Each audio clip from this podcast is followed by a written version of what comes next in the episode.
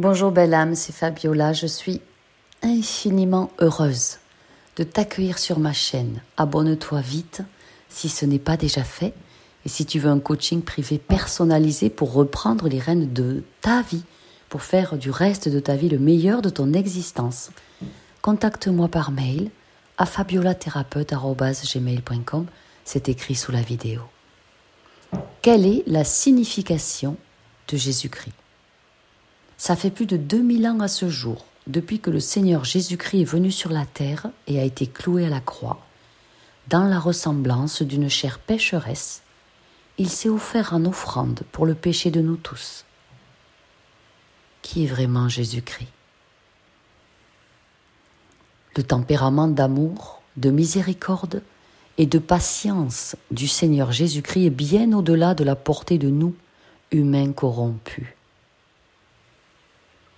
Par conséquent, son nom a été répandu et loué et devenu connu de tous. Et beaucoup de gens croient en lui et le révèrent.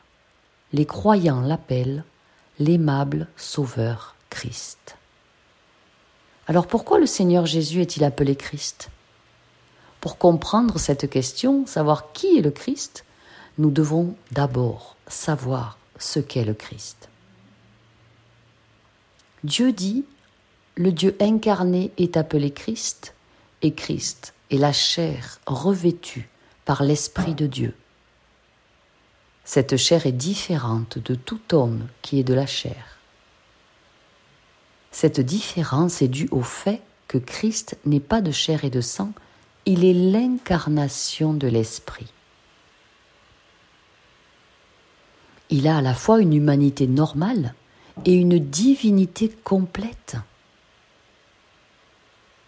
Sa divinité complète n'est possédée par aucun homme. Son humanité normale soutient toutes ses activités normales dans la chair, tandis que sa divinité accomplit l'œuvre de Dieu lui-même. D'après les paroles de Dieu, nous savons que le Christ est la chair incarnée de l'Esprit de Dieu. Cette chair est la propre chair de Dieu, comme le Seigneur Jésus. De sa seule apparition, le Seigneur Jésus n'était pas différent de toute personne ordinaire. Il avait des parents, des frères et des sœurs, et il était possédé par des émotions normales. Cependant, il possédait l'essence divine que nous, les humains, ne possédons pas.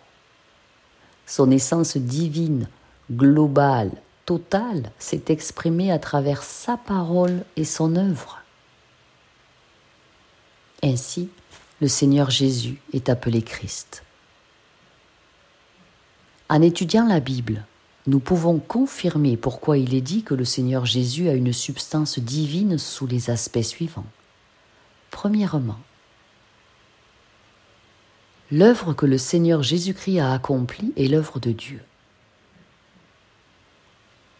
C'est-à-dire conclure l'ère de la loi et inaugurer l'ère de la grâce. À la fin de l'ère de la loi, les gens commettaient de plus en plus de péchés et étaient de plus en plus incapables de respecter les lois divines il risquait d'être condamné et mis à mort pour avoir enfreint les lois.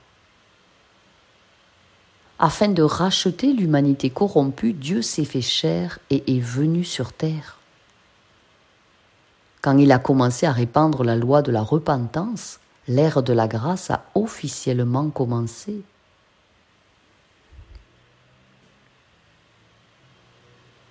Le Seigneur Jésus a travaillé pendant trois ans et demi. Ensuite, il a été cloué à la croix dans la ressemblance d'une chair pécheresse, rachetant toute l'humanité du péché. Dès lors, ceux qui acceptent le Seigneur Jésus-Christ ne sont plus contraints ou condamnés par les restrictions de la loi. Après avoir commis des péchés, ils peuvent directement prier le Seigneur, confesser et se repentir de leurs péchés devant le Seigneur et ainsi leurs péchés seront pardonnés par lui. Je suis désolé. Pardonne-moi, Seigneur. Merci de me laisser une nouvelle chance. Je t'aime de tout mon cœur. Ce travail ne pouvait être fait que par le Seigneur Jésus-Christ. Et personne ne peut le faire. Le Seigneur Jésus-Christ pouvait exprimer la vérité divine et donner la vie. Dieu a dit, Dieu fait chair s'appelle Christ. Et ainsi, le Christ qui peut donner la vérité aux gens s'appelle Dieu. Il n'y a rien d'excessif là-dedans. D'après les paroles de Dieu, nous pouvons voir ceci. Christ est la chair incarnée de Dieu et peut sûrement exprimer la vérité. Vous avez tous un Christos en chacun de vous, une part divine. Elle est à réveiller. Comme nous le savons, après avoir été baptisé, le Seigneur Jésus a vaincu les tentations du diable.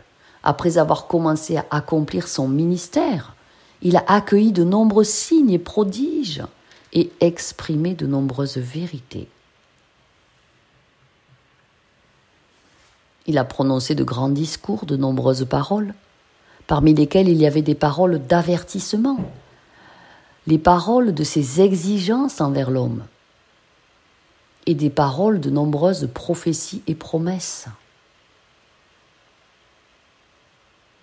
Nous avons senti que toutes les paroles du Seigneur Jésus sont la vérité et ont autorité et puissance, et qu'elles sont les déclarations de Dieu lui-même à toute l'humanité. La voix du Christ est la voix de Dieu. Lorsqu'il a répandu la voix de la repentance, il a exprimé des paroles à tout moment et en tout lieu selon les besoins de l'homme. Par exemple, le Seigneur Jésus-Christ nous a demandé Tu aimeras le Seigneur ton Dieu de tout ton cœur, de toute ton âme et de toute ta pensée. C'est le premier grand commandement.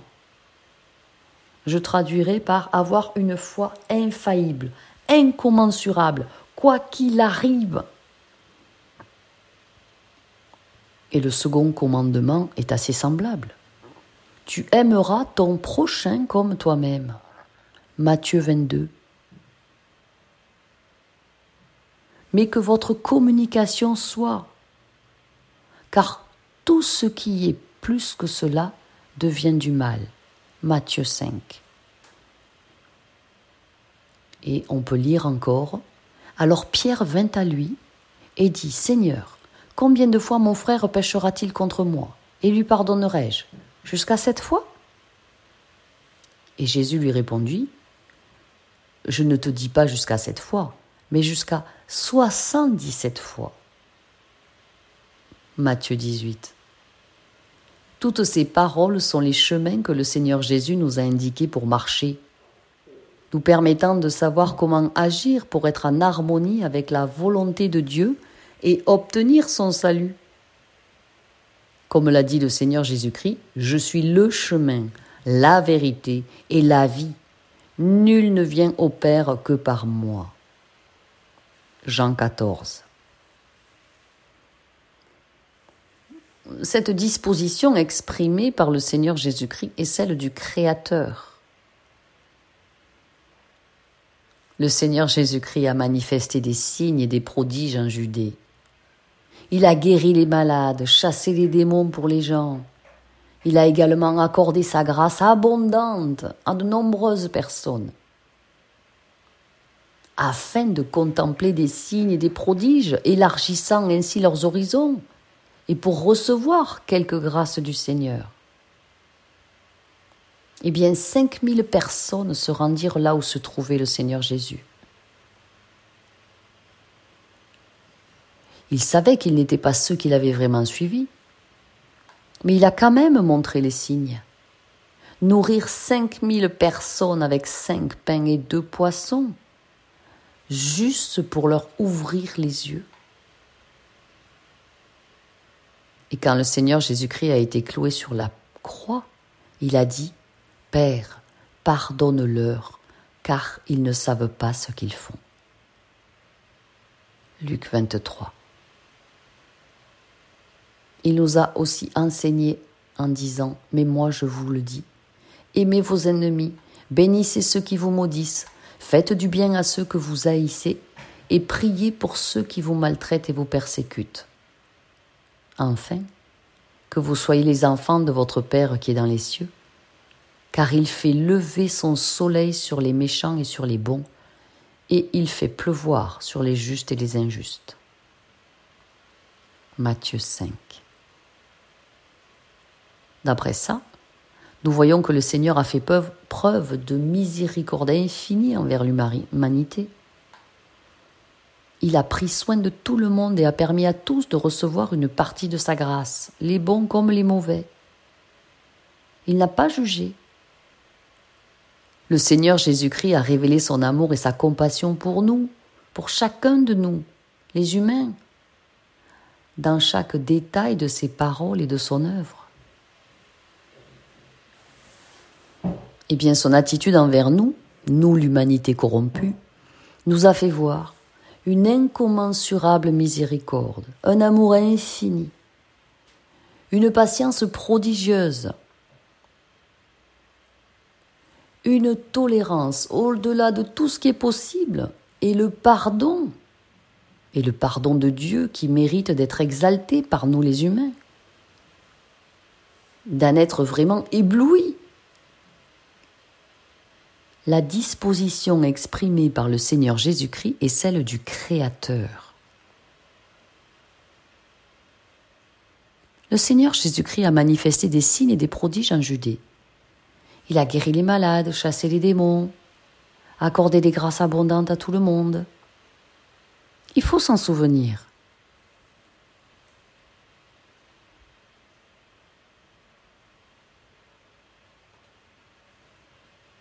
Le Seigneur Jésus-Christ a révélé son amour aussi profond que l'univers pour chaque être humain sur ce plan terrestre. Dans chaque moindre détail de son œuvre,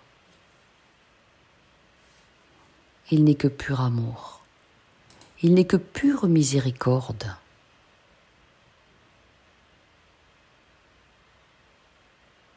Sa tolérance est infinie.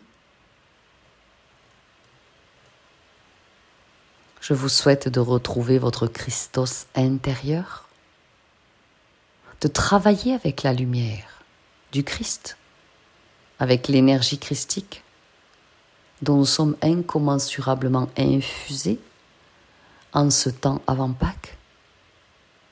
Centrez-vous sur vous, recevez la pure lumière et utilisez concrètement votre foi, vos pouvoirs divins au quotidien pour être aussi rayonnant que le Christ. Le Seigneur Jésus-Christ a non seulement fait preuve de miséricorde envers les gens, mais il a également révélé sa majesté et sa colère, qui sont son tempérament inhérent, le tempérament juste d'intolérance envers les offenses des gens. Quant à ces pharisiens qui ont essayé d'empêcher l'accomplissement de sa volonté et qui ont blasphémé contre l'œuvre du Saint-Esprit, le Seigneur les a réprimandés, commandés et maudits. Il a dit Quiconque parlera contre le Fils de l'homme, il lui sera pardonné. Mais quiconque parlera contre le Saint-Esprit, il ne lui sera pas pardonné, ni dans ce monde, ni dans le monde à venir.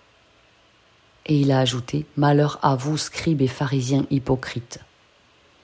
Quand vous fermez, quand vous avez fermé le royaume des cieux aux hommes, eh bien vous n'y entrerez pas vous-même, et vous ne laisserez pas entrer ceux qui entrent. Matthieu 23.